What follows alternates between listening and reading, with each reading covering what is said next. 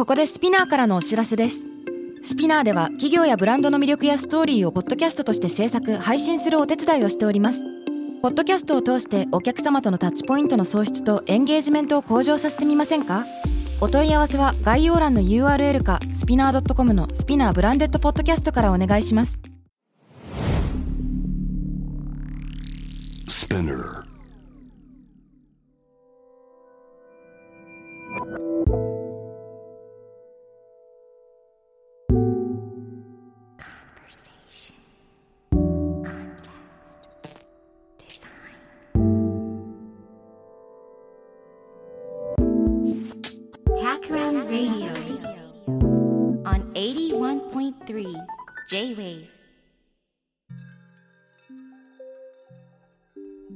渡邉康太郎がナビゲートする J-Wave Takram Radio 今回ゲストにお迎えしたのは株式会社 COTEN 代表取締役 CEO の深井龍之介さんです。よろしくお願いします。はい、よろしくお願いします。さて、えー少し衣替えをした Takram Radio ではトークの時間が少し増えたのでゲストと私とそれぞれ問いをですね投げかけ合ってうん。お互いに答えながらいろいろ考えていくっていう感じにしたいと思ってますで僕から、えー龍之介さんとお呼びしてるんですが僕から龍之介さんへの問いは21世紀こそ光る歴史の意味は？ということで、まあ、今の時代だからこそ意味が新たになっていくその歴史。の切り口っていうのをいろいろディスカッションしてみたいなと思ってます。はいはいはい。で実はあれですよね我々がこの前初めて出会ったのが京都で行われたビジネスカンファレンスの ICC はい。比叡山に一緒に来ましたね。そうですね。一緒に比叡山まで行きましたね。ねあの ホテルの会場からレクサスのプロデュースで車レクサスの車にドライバーさんに連れてってもらい、うん比叡山まで出かけるというはい。ね、あの龍之介さんはやっぱり空海とか最澄とか詳しいからそういったきっかけで比叡山のナビゲーターを担当されたと思うんだけど僕はそこまで詳しくないのでちょっとうっかり同じくナビゲーターになっちゃって緊張感がありましたが いやいやいや。もうそんなこんなででそこで少し教えてもらったのが、うんうんそ、の古典のね取り組みは多分多岐にわたると思うんですけれどもそのうちの一つ、まあ有名なのはポッドキャストだと思うんですね。はい。うんうん。うん、でもその本当の数は何なのというかその本流は何なのっていうふうになるとどういうことなのかつまり、えっと、なんで深井さんは歴史をテーマにしたスタートアップっていうのをやろうとしていてそれはビジネスにとってどういう意味があるのかっていうところを最初に聞いていいでしょうか？はい。えーと、そうですね。まあ今じゃあ何やってるかっていうのをすごく簡単に説明すると、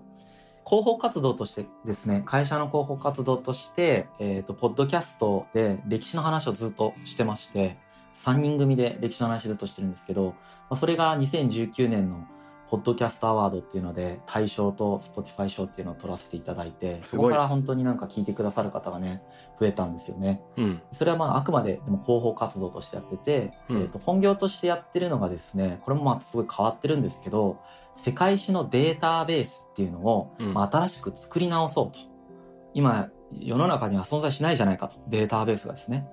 それをもう僕たちがもう作ってしまおうとで作ってしまうことによってまあいろんな検索の仕方とかいろんなタッチポイントっていう歴史とのまあ接点っていうのをですね世界中に提供できるんじゃないかと思ってますと。うん。例えばその部下に殺された人だけを集めてその人たちの共通点を見るみたいなこともできますしデータベース化したらですね。うんうん。まあマップ上にまあこう人がいつ生まれたかとか何が発明されたかどんな戦争があったかみたいなのをマップ上に表示させて、えー、と見るみたいなこともできるし、うん。結構まあデータベース化することによってかなりいろんなことが可能になるんだけどやっぱり予算とまあ人のリソースがなかなかその活動にはつかないのでマネタイズが見えないからですね、うん。あの結構難しかったわけですね。人類がまだそれ作ってないわけですよ、はい。それをちょっと自分たちが作ろうかっていうところが、まあ、僕たちがやってることででもちろんその株式会社でやってる以上ですね、まあ、最終的に僕それはビジネスとして成り立つっていうふうに思ってるんですけどうん今の質問に戻るともともとなんでそういう歴史の事業っていうのをこう株式会社でやろうと思ったかっていうことですよね。うむそうですね。大きく2つあってですね、まあ、単純にまず1つは僕がすごくその歴史が好きで、うんそれを仕事にできたらとても楽しいっていうのがまずもう大きくありますね。なるほど単純にその好きだっていうのとですね、もう一つはやっぱり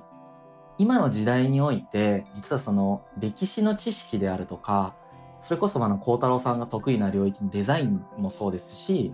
あとはね、孝太郎さんとかそれだけじゃなくて、いわゆる人類学とか人文科学的なところすごい収めてらっしゃるじゃないですか。収める。僕もその領域すごく大切にしていて、なるほど。で、これからの時代で、実はその領域の、まあ、知識であるとか知見であるとかっていうのは、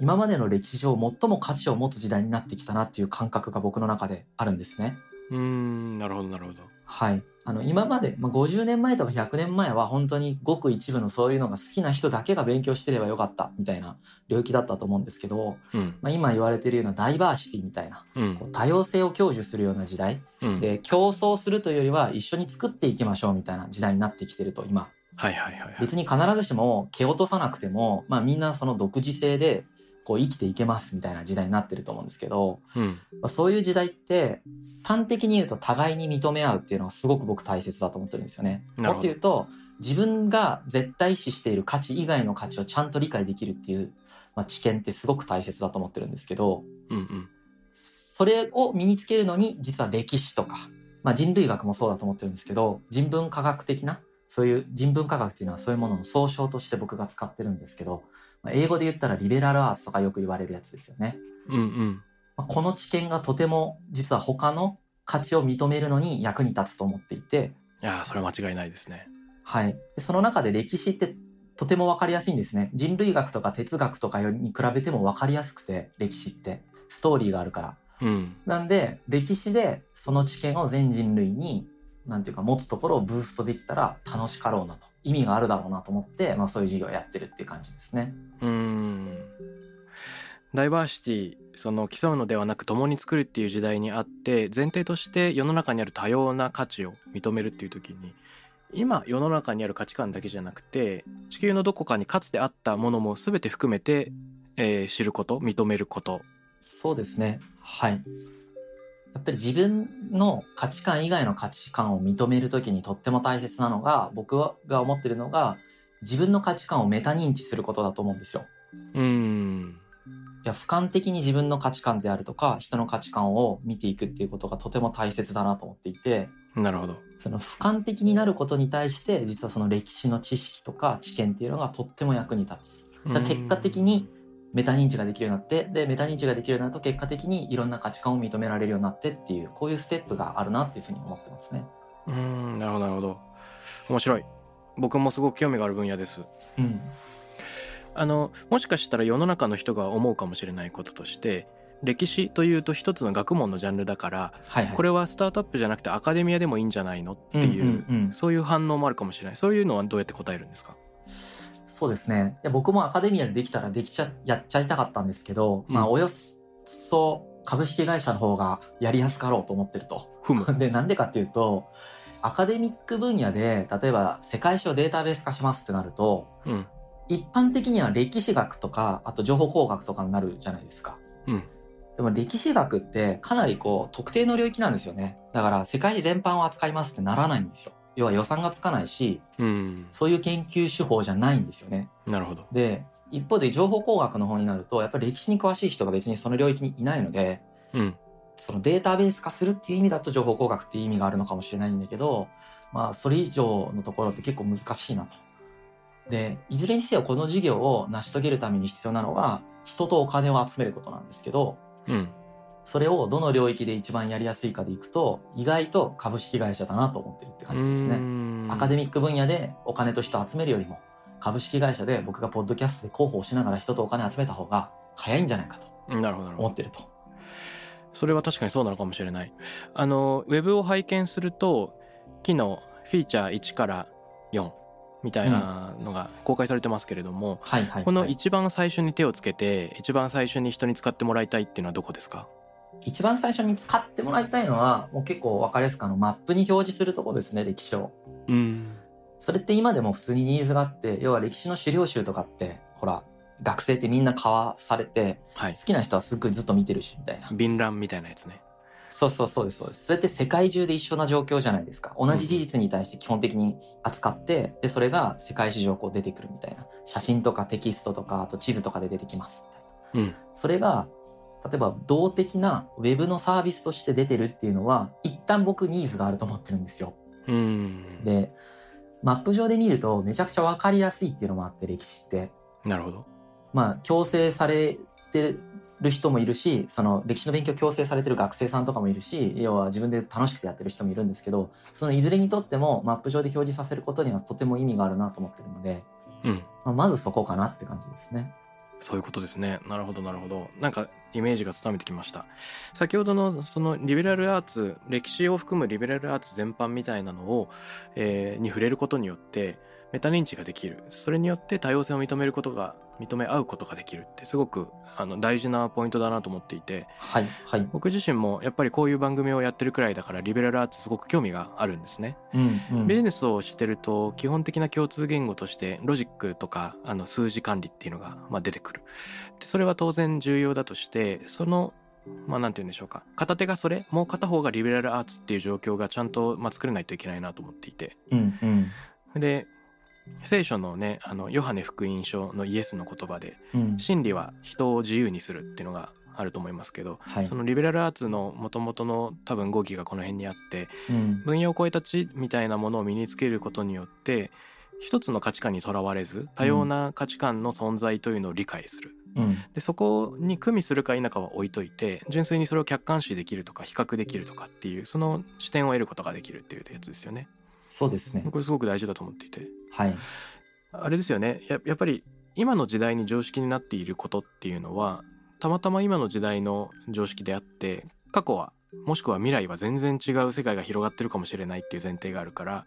それもその多様な価値に触れないと出てこない考え方ですよね。その通りですね。今僕たちが当たり前だと思っていることが、どのタイミングで形成されたものなのかとかも、まあ歴史見たらすごく一目瞭然でわかるんですよね。うん、そうすると、あ、人類レベルだと当たり前じゃないんだとかですね、文化レベルで当たり前なのか、時代レベルで当たり前なのか、地域レベルで当たり前なのかとかってやっぱ違うんですよ、一つ一つ。そうですよね。でそういうの分かってくると、さっきもおっしゃった通り、解放される感覚になるんですよね。あの自分で選んでいいっていう風な感覚になる。支配されなくなる、その常識に。確かに。こっちが司っていい、司る側になるみたいなのが感覚があって、うん。それを全人類に提供したいみたいな感じ。それ面白い。例えばあのフランスだと結婚制度の他にパックス制度があったりする。日本はまだそういうのが少ないですけどパートナーシップ制度みたいなのがねいろんな自治体で始まったりしてるけどうんその、辿ってみると血族を大事にするとか夫婦で同居するっていうこと自体がそもそも一般に広がってきたのがその近世江戸時代とかであるっていう話もあるしそうですね。あの、ね、戸籍管理が始まったのも明治時代っていうことを考えるとそもそもこの形態で生活をするっていう価値観自体が割とあの最近の発明かもしれないとかっていう気づきもあるし。おっしゃる通りで、結構結婚とかもなおさらそうなんだけど、あの、時代のその社会の構造の要請によって制度が変わるタイプの制度なんですね、結婚って。うん。だから、古代とかだったら結構本当に自由に結婚と離婚繰り返してるしみんな。うん。結婚式もないし、みたいな。で、中世に入って家が大切になってくると結婚がなんかすごい形式ばってくるし、みたいな。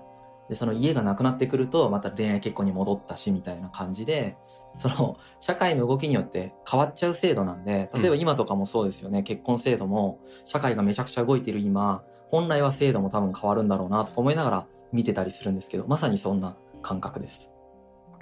今の常識はかつての非常識とかその逆みたいなのでうん。なんか龍之介さんが思い浮かぶエピソードは他にありますか？いや、いっぱいありますよ。例えばね、まあ最近でいくと LGBTQ うん。みたいなのがすごい叫ばれてるじゃないですか。うん、で、結構古代とか中世の時代においては、えっ、と、まあ、今の LGBTQ のフリーダムさとまた全然ちょっと毛色実は違うんだけれども、例えば古代ギリシャとかって男の人は基本的に全員バイセクシャルなんですよ。そうですよね。なんで、公職というか男色の文化がありますよね。そう、男色文化で、ね、あの、中世日本にも男色文化が普通にありますし、うん。あの、僧侶とかでもやってましたし、男色文化ありましたし、武将の間でも男色文化はありましたし、なんかそこら辺も全然違うなって思いますし、今とですね。うん。うん。昔はもっと寛容だったわけですよね。男色に限っての話になっちゃうんですけど、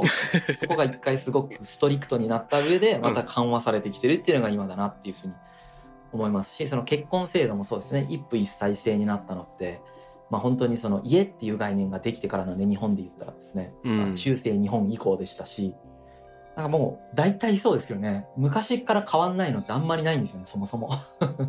うん、確かに確かにはい。やっぱり価値観が移り変わるっていうことを考えると実はイノベーションが起こるっていうビジネスの世界ともかなり親和性が高いですよねうん。突然カチッと世の中が変わっちゃうことってビジネスの世界では多分多々あって、うんまあ、今回のあのコロナももちろんそうだし、そうですね。ね、TikTok の問題もあればそれこそソーシャルメディアが発展して例えばうん。デモのために使われるみたいなこともあれば選挙が、ね。はいはいはい。選挙がコントロールされちゃうみたいな、そういうこともあれば。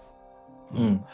でこういった一つ一つの出来事っていうのは技術が伴っているからた現代の話にも思えるんだけれども例えばソーシャルメディアを手にした民衆っていうのはもしかしたらそのグーテンベルグが活版印刷を普及させた時にそのいろんな情報に触れ始めた人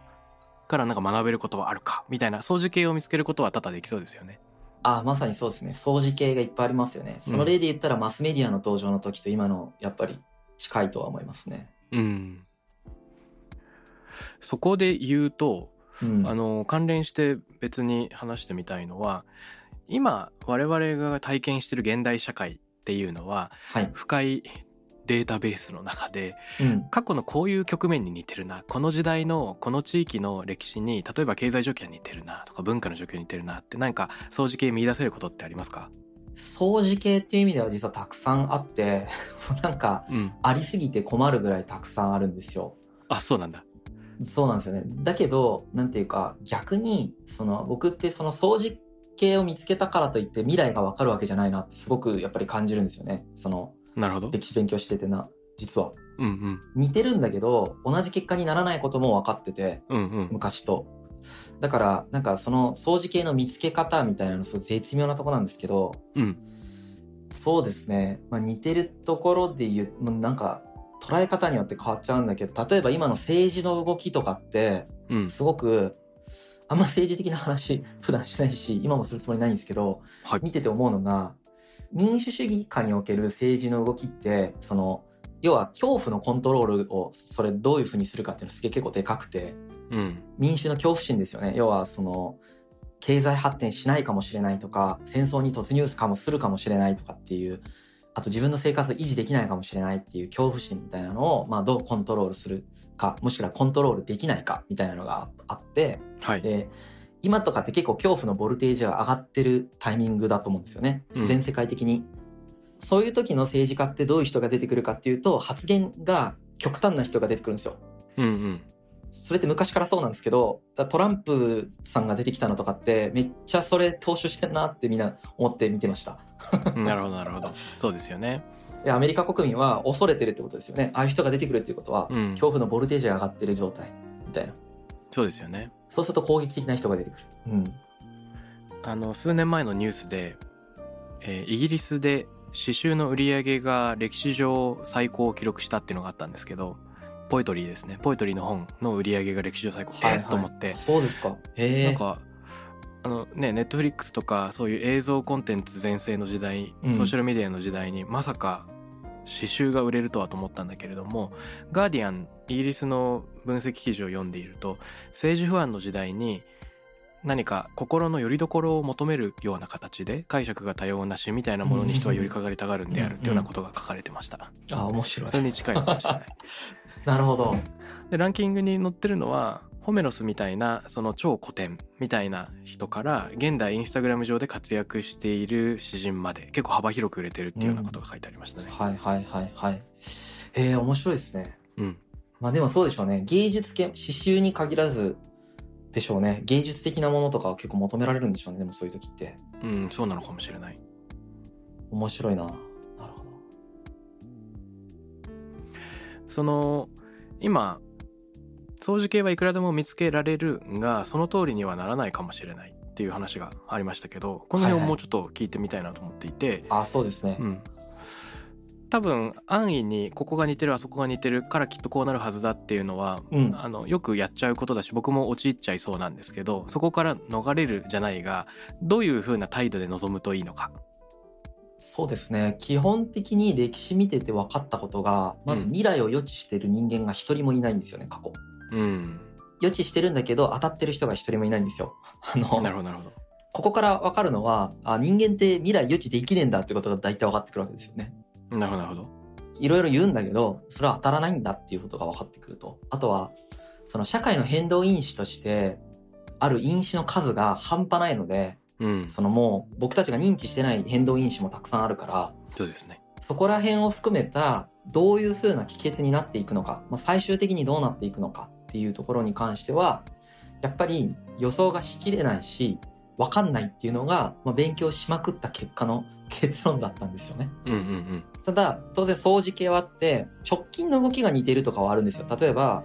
そのさっき言った、不安がってる人が増えると攻撃的な人が出てくるとか、そういうすっごい大枠のことは一緒なんだけど、じゃあそれによって結果的に世界がどうなるかって、時代によって違うんですよね、やっぱり。うん。その後どうなるかって時代によって違っちゃうんで、じゃあそこまで読めませんっていうことを知っておくことが僕すごく大切だなと思ってて、なるほど、なるほど。ね、今までだって未来読めたことがある人が一人もいないのに自分たちが読める保証ないじゃないですか。うん、それはないですよね。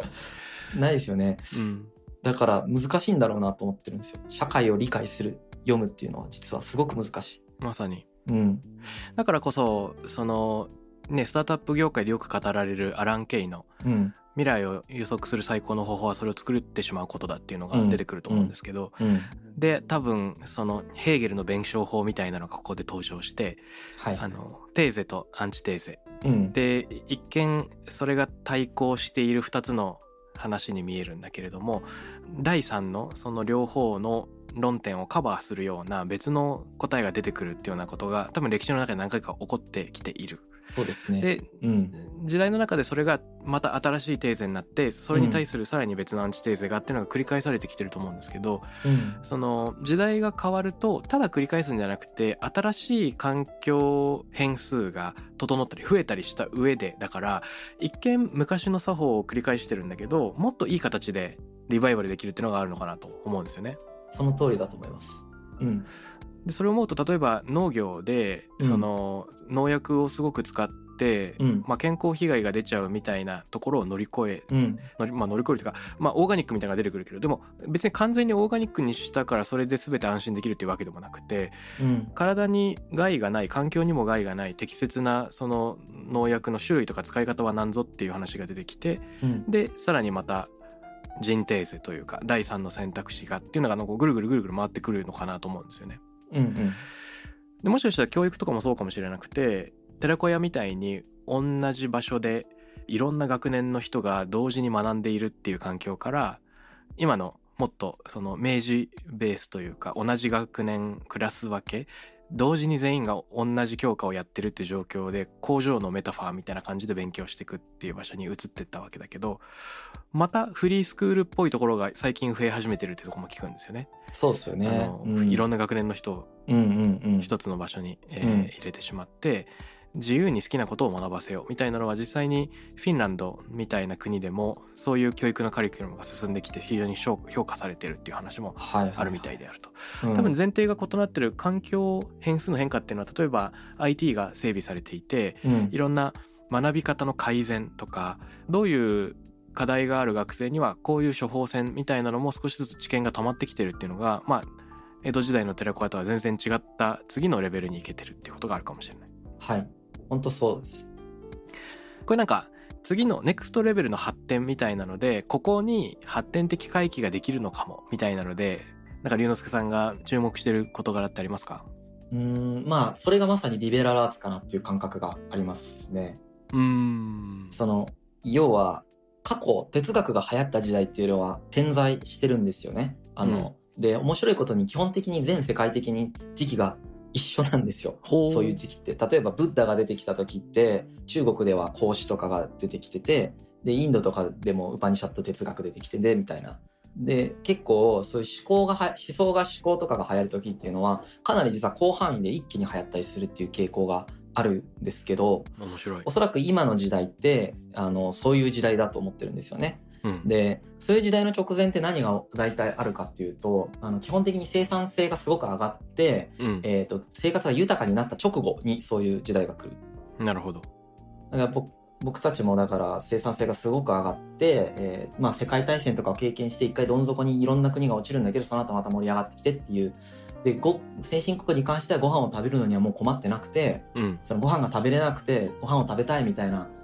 そのマズローの要求段階の人ってもうほぼいなくて、日本にも。なるほど。じゃあどうやって生きていくんだみたいな話を考え始める人たちが出てきてみたいな。うんうん、うん。その人たちの数が増えてくると社会潮流としてそういう新しい思想が形成されていったりだとか、いろんな思想を取り上げることができるので取り上げられていってみたいな。まあそういう時代だと思ってるんですね、今が。うん、まさに。それが多分しばらく続くんですよ、この後。うん。そういう時代において、やっぱり何か特定の学問というよりは、その学問の前提条件を考えるようなリベラルアーツ的な、うん。その哲学であるとか、人文科学的なそのベースになるような、今までやっても何の役に立つんだみたいなことを言われてたやつは、うんとても価値を増していくだろうなっていうのが、あの、僕が時代を見ててすごく感じることの一つですね。なるほど、なるほど。うん。いや僕それにすごく共感する部分があるというかやっぱり基本的には社会がどんどん短いペースで物事を数値化して測っていくっていう傾向がある中で、うん。まだ測ることのできない射程の問いを立てるっていうことが一つリベラルアーツができることかもしれなくて、うん例えばうん。高度経済成長日本だとその60年代以降みたいなタイミングでガーッとビルを建ててモータリゼーションでオリンピックもあるから高速道路を川の上に作ってとかっていう時代が新幹線が通りましたみたいな。うん。で三種の神器でその冷蔵庫とテレビと洗濯機とみたいなのがあるじゃないですか。はい。でそういう時代ってそのうん全員が求めてるものがたまたま重なるような成長の時代だった。それを経てもうちょっとエコとかスローとか別の価値軸が少しずつ出てくるっていうのももしかしたら同じことかもしれないですよね。そうですね。はい。でエコとかスローみたいな概念は多分その KPI を追い求めたりすることとかこれまでのビジネスを継続するだけだと定められないとそれはどっちかというと課題発見の能力が必要でその時に必要になってくるのがリベラルアーツ的なその視野なんでしょうね。そうですね。うん、本当そうだと思います。もう言うことないぐらい綺麗にまとめてもらった感じです。いやとんでもない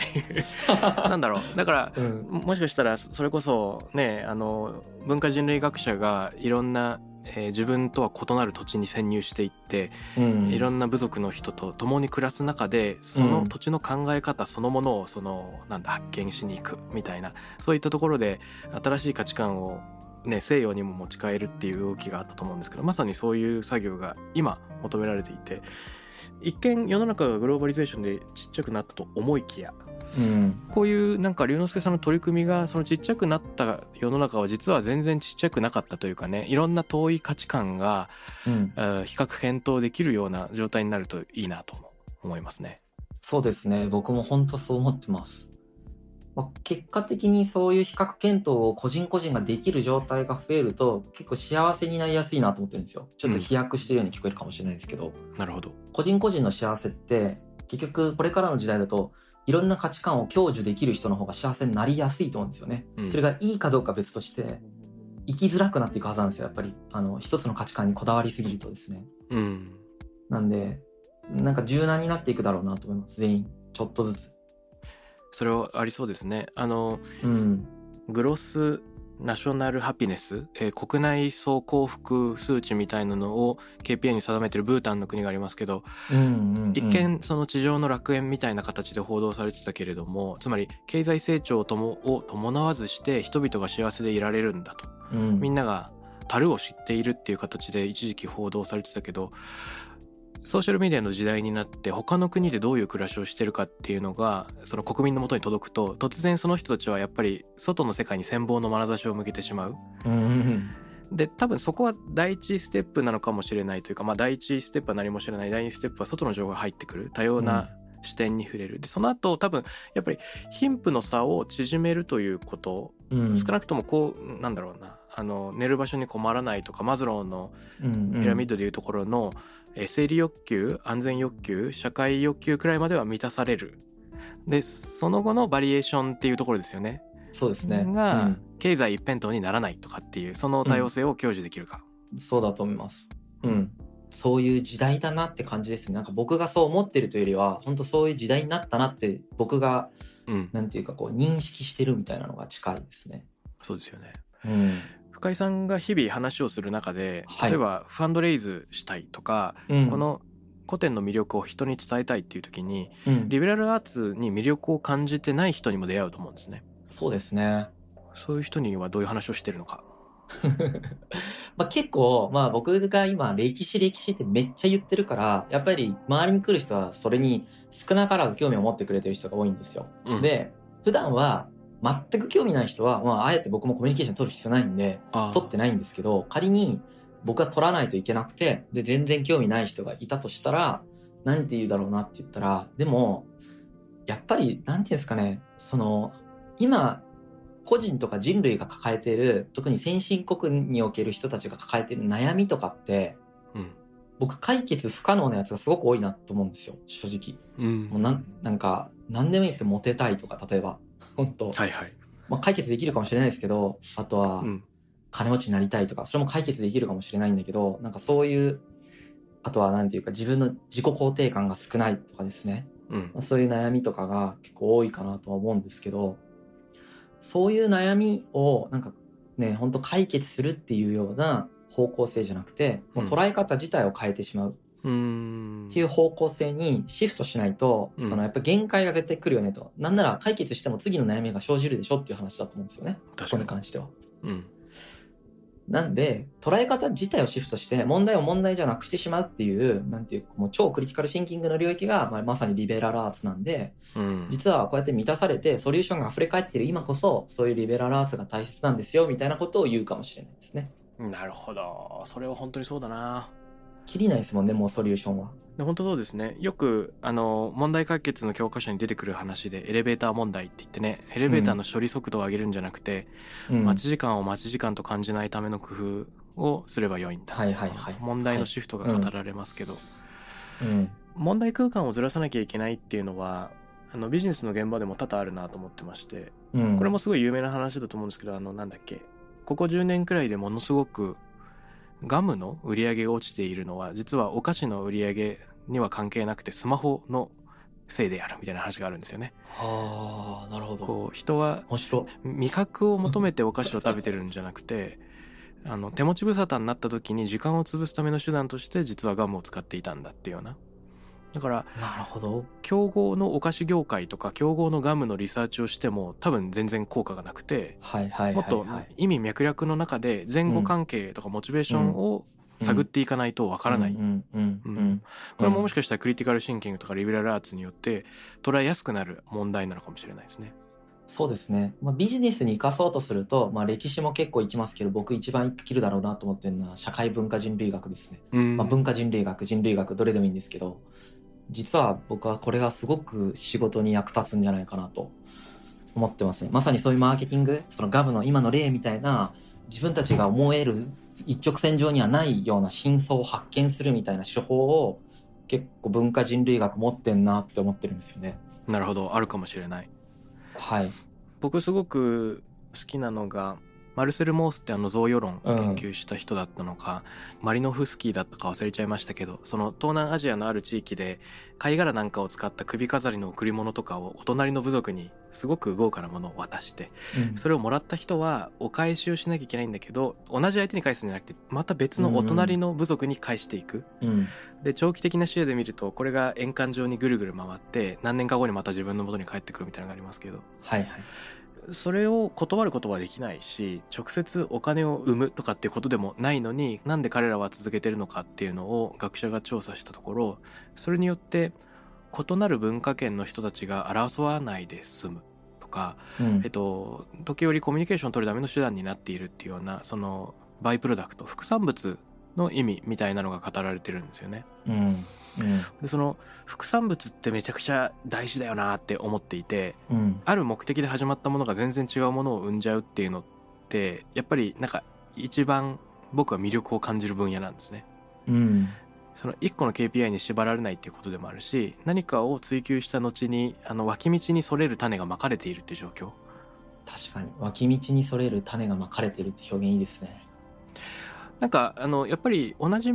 を突き進んでいっても例えばリソースが限られちゃうとか人が飽きちゃうとか絶対シフトしなきゃいけないタイミングっていうのが出ますよね。出ますね。その時に自分たちがあのいいと思っていた別のルートがあるって気づけることっていうのがやっぱり大事なのかなと、うんうん。うん、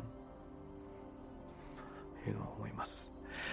この21世紀こそ光る歴史の意味うん。みたいなのを聞いてみたいっていうテーマだったんですけどこれについて龍之介さんからなんか追加であのこれだけは言っときたいみたいなのってありますか？まあ歴史そうですね。追加で言うと歴史ってやっぱりその社会科の勉強がすごく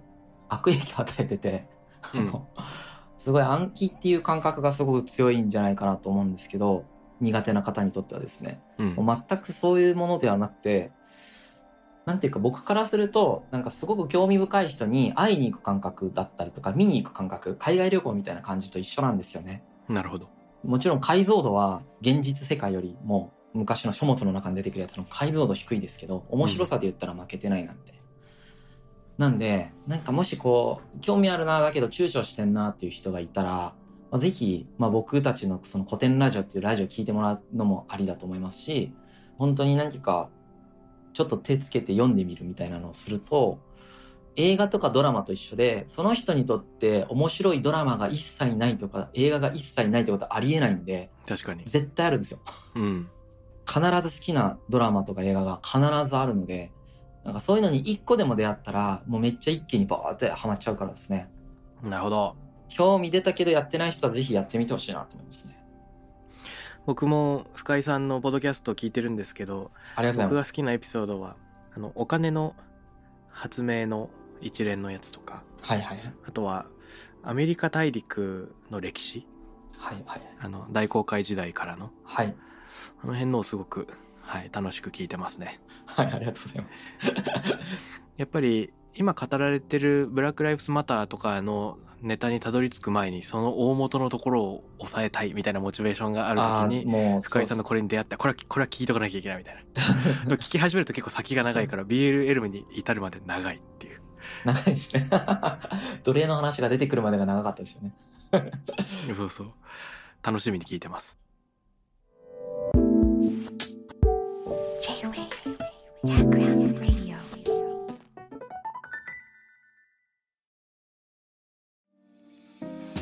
ここで SPINEAR からのお知らせです。現在さまざまな企業の branded podcast を制作している SPINEAR では自社開発したポッドキャスト管理システム Sonic Bowl を用いたオリジナルのアンケートを実施しています。リスナーの属性データを可視化することで御社のニーズに合わせたコンテンツ制作が可能になります。 SPINEAR ホームページ内のコンタクトよりまずはお問い合わせください。